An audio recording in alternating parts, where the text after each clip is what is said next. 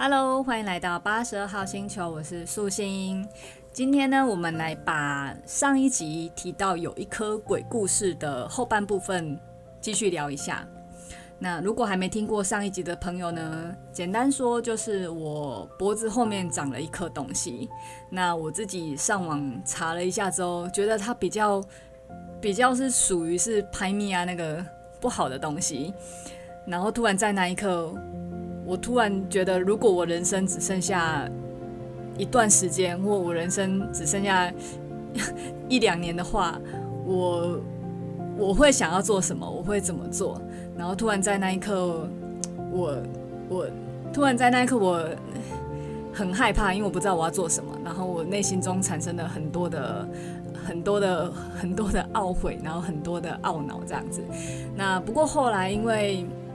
嗯，去医院检查之后，发现它就是应该不是不好东西啊，就是脖子这些淋巴就是容易长一些有的没的，所以算是有一种捡回 捡回一命吗？也不是，就是，但是我我觉得它是一个一个一个让我突然去意识到这件这个问题的。重要性就是以前听到说，如果今天是你最后一天，或者是如果你只是只剩下一年生命可以活的话，你会想做什么？那以前听到这些话都觉得很难想象。那突然因为这个事件，让我突然觉得这个问题的那个即视感、那个真实度突然变得很强烈，所以就有感而发聊了一些东西。那上一集的最后面呢，呃，因为我聊到说，呃，还有一部电影叫做《战争中的鬼故事》。那因为它带来的那个含义，我觉得跟这个事件也很有关联，就是也有一些也也有一些感触啦，所以就想说用这一集来聊一下。那嗯，其实录音的这个当下，今天刚好是农历的八月一号，那昨天就是农历七月，农历七月鬼门关的那一天。嗯，演艺圈发生一个大事，我想大家应该也都有收到这个新闻，就是嗯，有个艺人小鬼陈鸿生昨天突然发生了意外，然后离开了这个世界。那其实在，其实，在看到这个新闻的时候，真的是真的是吓了很大一跳，太太震惊了，就是太错愕了，就是。我不知道那个错是来自于哪里，就是可能是他是一个，嗯，就是呃还很活跃，现现在这个当下还很活跃于演艺圈，然后不知道大家喜欢或不喜欢他，可是我想应该有很多人对我，呃，就是跟我一样对他印象就是是个是个很认真，然后。也感觉人很好，然后很善良，然后总是笑笑的，然后很很青春，很活泼。就我我我自己会觉得他形象很好，然后他你就会有一种，因为他还我我觉得那震惊度来自于，因为有一些艺人，像最近其实二零二零年有非常多艺人突然的离开，那有一些艺人他可能是因为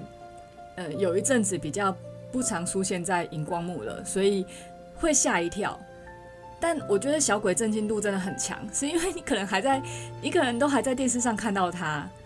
然后居然在这种头条新闻里面发生这种消息，这真的是很难以接受。然后加上他可能又很很年轻吧，就是还还如此一个还如此一个青壮年，然后突然发生这种事情，就是不是不像李登辉。这样子，就是他可能是走了走了大半生，然后会觉得他的离开是一个一个呃，就是一个结束，不管他算完美或不不完美，但我觉得他算是一个走了一个很算完整的历程嘛，大概就这样。但小鬼的小鬼事情真的很震惊，然后加上因为我们才加上因为可能我才刚讲完这个话题，就是突然如果。如果突然有一刻这种事情发生了，哇！因为以前以前真的比较没有注意到这个，所以刚好上礼拜录了这一集，然后聊了这个话题，然后突然小鬼这个新闻一来，所以那个对我的冲击是非常非常非常大的。那嗯、呃，不知道，因为刚刚来录这一集之前也看了也看了那个 Kid 帮小鬼做的 MV 的影片，所以又呃看了他的一些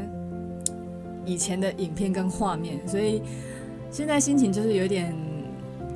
嗯说不上来，就是觉得很可惜，但是可不可惜呢？我不知道。我们我们从战争中的鬼故事这部电影来聊，或许会有。或许可以从不一样的角度来看这个事情，对，那那我们就讲回来《战争中的鬼故事》这一部电影，那细节我就不多加描述，因为我呃我有提到说可以去看，可以去听那个 Ryan Ryan 的节目，就是《艺人公司实战手册》，他的有一集就是在聊战争中的鬼故事。那我觉得这这一个电影的。因为你知道，我那时候看完这部电影，我其实没有太有没有太大感觉，就是我呃可怕也也没有到很可怕，然后战争的画面也没有到很恶心，然后科技的部分感觉也好像也没有很强烈，甚至就是有一种突然变成这样子，然后呃我搞不清楚个所以然。那我看了一些影评，有蛮多人有不同角度在分析的，有人会讲他惊悚的部分，然后有些人会从他。呃，二次大战的那种，二次大战的那个时代背景去聊，然后因为这部电影它就是在聊，呃，治疗这五个美国大兵的那个创伤症候群，所以也有人就这个层面去讨论。不过我看了这几个分析之后，我还是没有对这部电影有多大的那个涟漪。然后一直到就是我刚好听了那个 Ryan 的讲。讲这一集的分析之后，我才非常有感触，因为他切入角度是说，我们现在活的这个人生，可能本身就是一个虚拟游戏，然后在这个游戏世界里面，这个设计者可能会设定一些场景，会有一些人物，会有一些规则，那每个玩家也会。把自己很多的潜意识的画面也带进这个游戏，所以在这个游戏里面，你经历了一些情绪，你的愤怒、你的害怕、你的恐惧，或是很有很多你过不去的坎，其实并不是这个游戏本身设计设计者他的初衷，有很多东西是我们自己带进去的。所以在这个游戏中，如果你要完成，你要。破关，你要完成这个，你要完成这个虚拟游戏，你可能就有一些修行的任务要去处理，你要突破你自己的一些修行的关卡。所以在战争中的鬼故事这一部电影，它就是在演说，我如果把整个剧情、整个电影从后面讲回来，就是这五个美国兵，他们就是在一个现代的战争，一个阿富汗战争中，然后死伤。也不是死伤，就是他们五个人受伤非常的惨重。那电影演的就是他们又利用他们一个新的医疗技术，就是他们力，因为他们知道意识的力量是很强大的，所以他们想要透过用意识的力量去修复他们自己这样子。所以他就让他们这五个就接上一些，呃，就是脑脑袋这边接了一堆有的没的一些。一些仪器，然后把它让他们进到一个虚拟世界，然后虚拟世界它就是设定一个二次大战的一个场景，因为他们就是美国人对二次大战的情感，所以他嗯、他希望借由这五个美国兵他们在二次大战中那种同袍的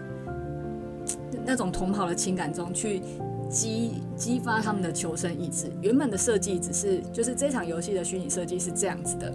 可是这每个呃这五个美国兵在这场游戏中却经历了非常多离异的鬼怪故事。那这个后来是在那个这五个美国兵的其中一个人，就是他们的队长，他们这个小队的队长醒来之后，发现哦，原来这是一个虚拟世界。然后他就质问说那个。不知道算是医生还是科学家，他就跟他们说：“可是你们设计的这游戏，为什么里面你们如果只是要让我们有同袍情情感去激发求生意志的话，为什么他们在里面就是会遇到多这么多可怕的事情？可怕到甚至那个队长就是吓到醒过来，因为他可能在那个虚拟世界里面已经快要快要挂掉这样子，然后他一挂掉就醒过来这样子。然后那科学家还是医生就说，这这不是他们，他们他们没有做这种设计啊。后来才知道，原来是他们之前在阿富汗那个战争的时候，因为他们就是呃，他们目睹他们的县民一家人一家人，就是爸爸妈妈、儿子、女儿，就是惨死在他们眼中，因为他们被发现了，所以县民惨死在他们眼中。然后，但是他们却他们在那个当下却躲起来，然后。嗯，因为在那个情境下，他们出去救也不是，不出去救也不是，所以他们在那个当下选择了先躲起来看，所以这件事情可能对他们造成非常非常非常大的阴影，所以他们就把这四个人的那些惨状，或者他这四个人的。角色就投射在这个虚拟游戏当中，所以他们才会在这游戏中经历了那么多可怕的事情。那他们在虚拟游戏的世界里面呢，也有一幕，就是他们就想说，因为他们在虚拟游戏世界，就是呃，就是反射出来是有另外一家德国的一家德国四口的厉鬼，就对。然后他们就想说，那帮他们找出他们尸体的冤魂，然后让他们埋葬之后，是不是就可以平息这一切？那。殊不知，把他们埋葬之后，反而他们更强化他们的力量。那我那时候本来在电影里面看到这边的时候，我实在是看不懂为什么一埋葬他的力量会变强大。然后是因为后来就是听了 Ryan 的分析解读之后，就提到一个切入点，就是就是这些不好的经验是你带到这个游戏的，但是如果你想办法把这些把这些恐惧害怕。藏起来，埋起来，以为这样子就能够平息的话，其实不是，反而是加深这些恐惧的力量。所以我那时候就是听到这些，听到这个角度切入的时候，我才会这么的、这么的背脊发凉。就是反而比我，就是反而比我看电影、看那个鬼故事的当下还更发抖。就是这一个的切入点，让我一直去想说，我这一生。我每次很害怕，然后我放弃，我绕道而行的这些这些事件，其实它没有被我遗忘掉，它其实被我被我盖起来而已。所以它会在我现在就是长到这个年纪，然后有这些历练之后，我突然会有一种这些这些我以前。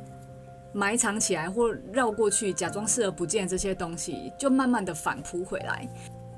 接下来就是 电影里面这个男主角，就这个小队长，他从这个虚拟世界醒过来之后，发现原来这些可怕的厉鬼、这些可怕的经验，都是他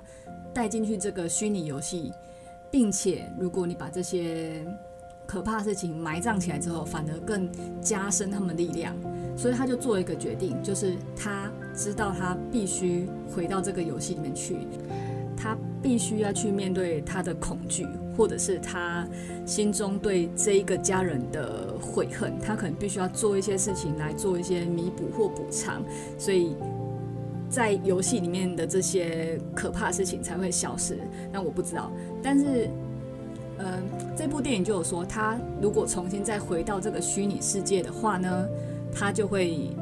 他的记忆会消失，所以他会重新再经历这一切。所以你从游戏的那些对话，他跟那个医生就是还是科学家那个对话，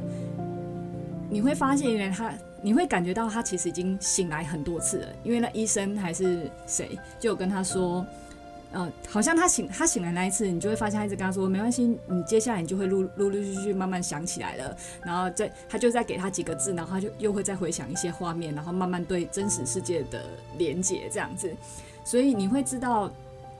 他每次进去，他每次醒来之后，他可能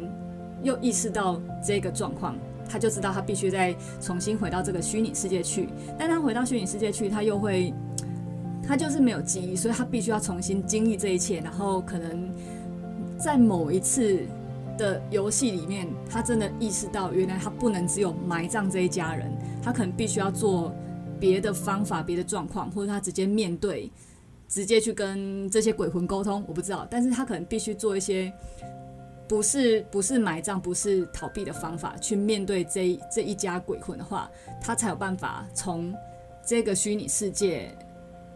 嗯，破关吗？还是就是完成他的任务这样子？或者是他可能，因为他们在这这个电影是他们可能是要修复，呃，利用那个同袍的情感去修复自己的身体嘛？但是至少你必须要。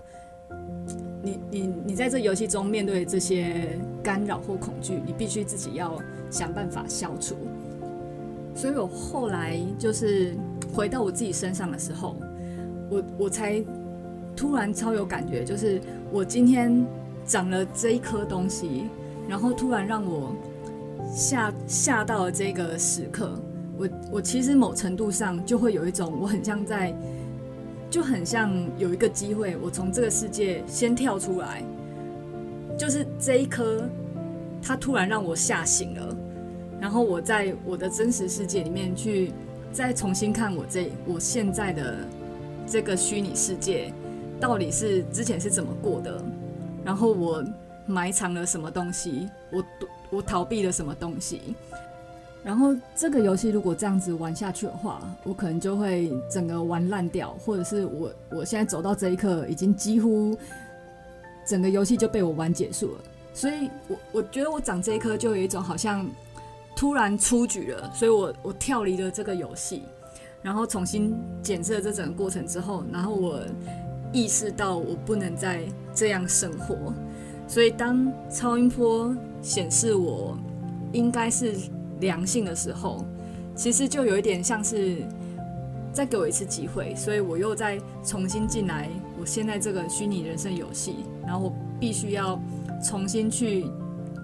体会、面对，然后去克服这些我内心的一些坎，然后我内心的一些恐惧。我必须要突破，我才有办法玩完这一关，才有办法。破这破完这个虚拟游戏，才有办法离开这个游戏，然后 maybe 去下一关吧。你知道，有时候看一些书啊，你就会发现有一些人，他是在发生一些重大的事故后，他可能出了一场非常严重的车祸，或者是他就是有一个非常罕见的疾病，或者他得了癌症之后，他才会重新去意识到这一生之前是怎么过的。然后他可能在这个重大事件之后，他可能转念之后去重新过他下半辈子，于是完成了他这一生的任务。那我现在的感觉就比较像是我今天经历了这一颗可怕的东西，它它也不可怕，就我经历这一颗这一个事件，我觉得它比较像是一个，就是给我一个机会，然后让我去。重新检视我的生活，但我不用真的去经历那个真的，我不用真的去经历那个重大的事件，不用去经历那个痛苦，所以，嗯，我我我很感恩这一个事件，然后让我的启发吧。不过说实在的啊，就是，呃，当我知道我超音波那一颗东西是两性之后，回到这世界上的时候的。那几天确实会冷静的觉得要好好做一些面对自己恐惧的事情，所以会想要就是会做一些以前不敢做的尝试。可是有时候一个尝试啊，它带来的回馈可能还是不是那么好的时候，又会有点 guilty，你知道吗？然后很容易又会不小心又走向那个。恐惧跟逃避的那个那一条路去，所以真的是人生真的是一场修炼啊！难怪难怪那个电影会设定，就是他他重新回到虚拟世界之后，他会他会他会失忆，所以你必须要一直去看哪一次你回到这个世界的时候，你理解到这个游戏该怎么玩，你才有办法。逃离这个，就是跳离开这个游戏，否则生活中会有很多事情，又会再把我们 重新拉回一个失忆的状态，所以我们又会不小心的再沉沦，所以于是会生活中就会一直有一些，一直有一些让你启发或震惊的点，然后你可能又意识到一些什么东西之后，再回去做一些改变，那可能又失忆，然后所以难怪人家会说会不停的轮回的修行就是这样，就是你你真的要到某一次，你真的能够懂懂这些，你可能真的开悟了，你才有办法就是升华。那再用这种虚拟游戏的人生概念来看小鬼这个事情的话，或许我们可以想成，可能小鬼他在这一场游戏中，他已经收集到他要过关的一些一些，他可能门槛达到了。他或者是他可能吃了一颗快速星星，所以他迅速的就破关了，所以他就离开了。然后也有看到新闻分享说，刚好这三天就是有连续台湾、日本、韩国有连续，就是这三天有连续三个艺人都是在三十六岁的时候突然离开。然后有些网友就觉得好像很巧合的很离奇，或者很毛，所以搞不好我们用这种比较。嗯，比较科幻的角度来看，搞不好他们这三个人，或者是这世界上还有其他人，他们那一台，他们那个团队，可能刚好在世界各地都收集到他们要过关的一些一些条件了，或者是刚好他们那一台机器突然觉得要关机了，所以大家都重新跳出去了。不知道大家听起来会不会觉得很悬？可是以前我是对这些，以前我如果听到这些东西，我可能真的是翻翻白眼，觉得太不切实际。但因为最近刚好比较接触这种这个领域的东西，然后也听了一些量子力学，听然后看了那个刚好最近因为诺兰的《天能》上映，所以家里的电视我们又重新看了《星际效应》那一个。《星际效应》这部电影，所以有时候想想，搞不好，搞不好真的很可，搞不好真的很可能，我们这我们现在这个人生真的是，我觉得是一场虚拟游戏的这个可能性其实还蛮高的，就是有另外一个更高次元的我们，或者是更高高次元的我们在在玩，或者在支配我们现在的这个状况。然后只是我们感受不到，也不知道这是怎么运作的。那这一两天看了，嗯，Facebook 或是 IG 或新闻上面，大家对小鬼的，不管是留言还是他以前的一些，嗯，照片或影片，其实真的会觉得很很舍不得，然后觉得很很可惜他离开我们。但是就我们现在在这个世界的角度啦。不过这个事件也是会让我再重新去想说，如果真的有一有一天突然我就这样离开这个世界了，那大家会回忆起我的什么，或者是我这一生，嗯，大家会怎么讲我，或是怎么想我呢？也不用到大家，其实就自己的亲人就好。所以。也开始要去思考，想留给这个世界什么样的我，或是我没有办法做到，我随时某一刻突然离开了我，或者是我身边的家人，只会觉得很可惜、很难过，可是没有那种懊悔或是。可惜、悔恨、遗憾的那种感觉。我第一次接触到有亲人离开，可是没有那种遗憾或是懊悔的感觉，是在我公公跟我婆婆的例子上面。就是前几年我公公他生病，就是癌症，离开了这世，嗯，就是离开了这个游戏，现在都用这个说法。然后我。我因为我以前常常看到一些，我以前常常看到一些有人离开的画面，然后我会看到他的亲人常常会觉得他在呃生他在生之前都没有做好好陪伴，或是没有好好的孝顺，或是没有好好的做些什么什么事情。但是人好像都是在真的离开这一刻，才会突然的顿悟到。所以我以前常常都蛮常看到这种例子的。但是在我公公跟我婆婆身上，我看到的是，就是他们很常，就是他们都一直，他们工作也是在一起，他们生活也是在一起，老了也是在一起，所以。嗯，开心也有，争吵也有，可是你会，你会从他们的讨论当中知道，他们都是很珍惜。对方相处的每一天吧，就那种珍惜，不是那种好像你会感受到，就是那种珍惜，你不是会很明显看到他们都说哦，我我真的很爱你，我真的觉得有你陪真好，不是不是这么这么外放的，但是你会从他们的生活的小事当中，觉得他们什么都是什么都是在一起的，然后彼此这样相伴很好，然后你会感觉到他们就是内心满足。然后这么简简单单的生活，然后一切都一切都好，然后没什么，有什么欲望也满，也有想去的去过，想买也有买，然后聊聊以前的生活，聊聊现在的想法，然后聊聊 maybe 聊聊未来，我忘记了。那你会觉得他们就是这样平淡的幸福。然后我公公他生病的最那一段期间，我就婆婆就是也很全心全力的。就是照顾他，然后一直陪伴到他最后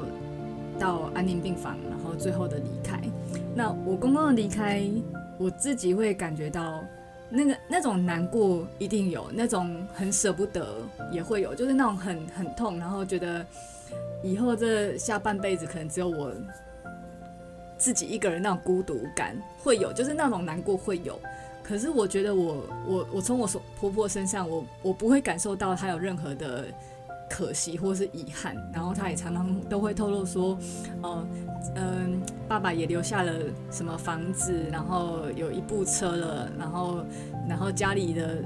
嗯一切水管什么都好，就是她会讲这些很很很很很平淡、很满足的话。可是你你感受不到任何悔恨。所以我觉得，对我来说，不管每个人的生活或是物质生活是怎么样，但是如果在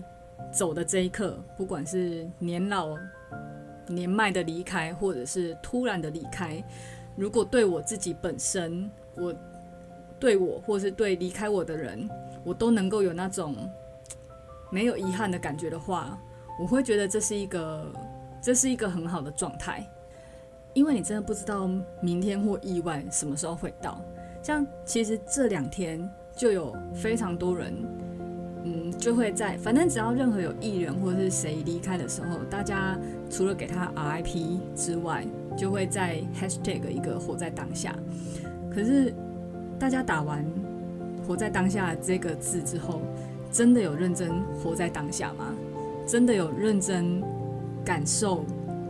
生活的每一刻，然后你相处的每一个人吗？你知道，在我心中有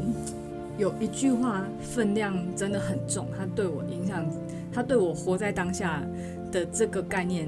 影响真的很深。就是小灯泡的妈妈，就是现在的那个王婉玉。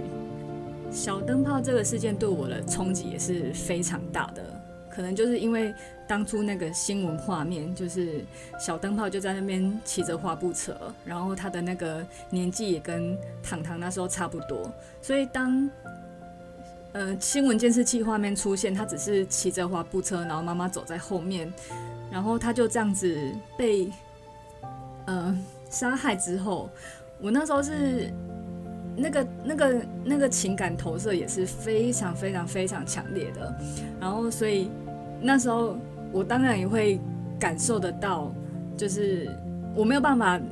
我没有办法到小灯泡妈妈那么痛。可是你能够，你能够懂她到底有多痛，有多痛。然后那时候对我印象非常非常深刻的一句话，就是当嗯，我我不知道是有人采访还是他自己讲，就是他对小灯泡，他就讲了一句说：“还好，我每一天都很爱你。”哦，我那时候。听到这句话真的是真的是大泪崩哎！然后我从那个时候开始也是会常常会觉得这句话真的很重要，就是我在面对我小孩的时候，其实不只要面对小孩啦，当然是面对其他家人是。但我我我，因为我就是比较爱小孩，所以我觉得我在面对小孩的时候，我我每次，嗯，我不想去做这些。不好的想象的或者是什么期待，但是我我我是很认真的告诉我自己说，就是我真的每一天每一刻都很爱我的小孩，所以今天他们不管是我怎么了，或者是他们怎么了，我觉得我一定会很难过，我一定会很痛很舍不得，可是我希望我可以讲出那句就是还好，我每一天都很爱你，所以我。没有没有遗憾，然后很啊，就是你知道那感觉吗？就是你你很痛，但是你你你的那种很就是完完满的那种痛，跟没有遗憾的那种痛是不一样的。所以我呃，我我自己现在也我我自己现在也这样期许自己，就是。除了对小孩，就是还好，我每天都很爱你。我希望我自己，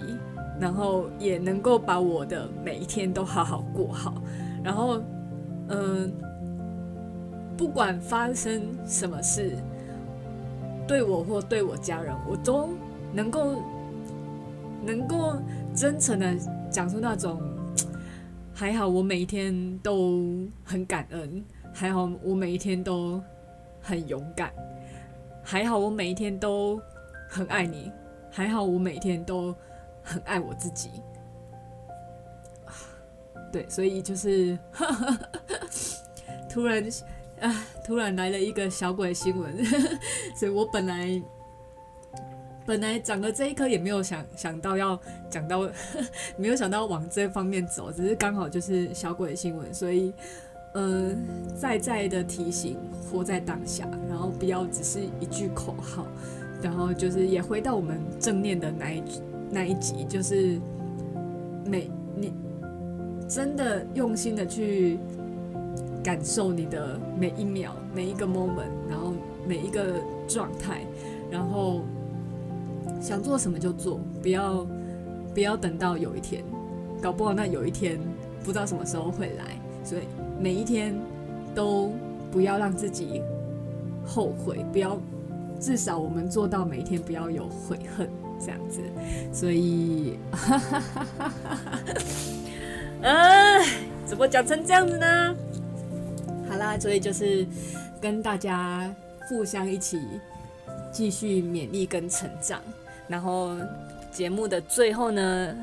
又到了四点半了，所以我又差不多去接小孩了。那我我先讲一下，因为我我我很开心，我最近的 podcast 突然，以前大概都是两三个礼拜会有一则评论，那我很开心看到最近好像一两个礼拜突然出现了四五则评论，所以你们的留言我有看了，然后我真的觉得非常非常非常的感动，所以我。我们下一集就来聊聊留言好了，这样会不会太混？不，我真我最近真的对这边有一些想法啦，所以我们下一集来聊一下留言吧。那如果最近也有收到这节目有一些启发或感触的，也欢迎留评论给我。然后我们下一集一起来在我们的节目互相对话聊聊天，好吗？那这一集就先这样子喽，拜拜。